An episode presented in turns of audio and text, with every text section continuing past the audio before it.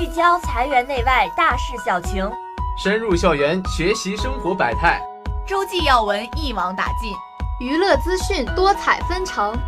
阳光不休假，带你领略不一样的精彩生活。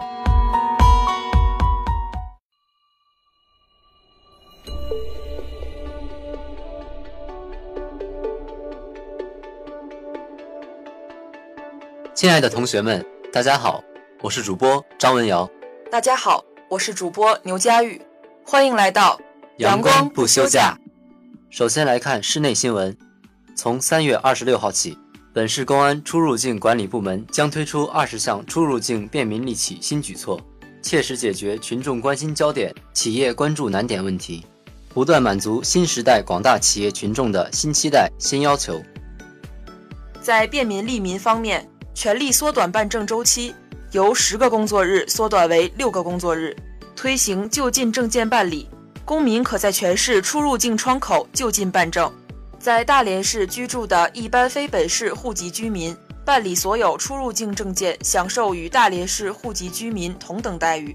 推出假日办证窗口，以及开辟即办绿色通道，推出网上预约服务，免费提供个人出入境信息查询服务。免费提供出入境证件照相服务，为七十周岁以上老人和残障人士免费提供证件邮寄等服务。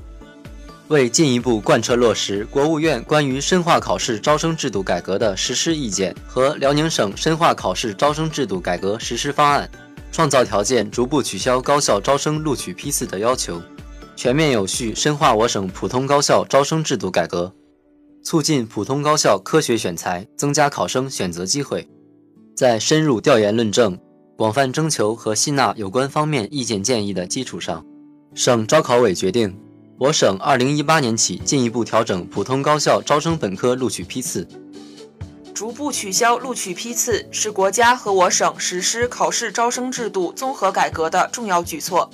批次合并后，适当增加了本科批次院校志愿设置数量。有利于考生报考，提高院校志愿满足率，同时有利于高校招生计划的顺利完成。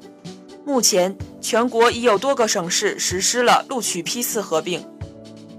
下面请听校园新闻。三月十八号上午，我校党委书记都本伟一行赴葫芦岛市，与葫芦岛市委市政府相关领导会见，并参加了扶贫驻村工作座谈会。座谈会上，葫芦岛市市委副书记严喜鹤。对我校一行的到来表示热烈欢迎，对我校支持葫芦岛市扶贫工作表示感谢，对扶贫工作的开展情况做了简要介绍。都本委就选派干部到乡镇和农村工作谈了几点意见。他指出，选派干部到乡镇和农村工作是省委深入贯彻落实党的十九大精神，大力实施乡村振兴战略，解决脱贫问题的一项重要决策部署。我校党委对此项工作高度重视，从人员的选拔到后勤工作均做了周密的安排。他对今后我校与葫芦岛市在学研方面的深入合作提出了构想，并表示东北财经大学将举全校之力支持驻村干部为贫困乡村脱贫攻坚贡献力量。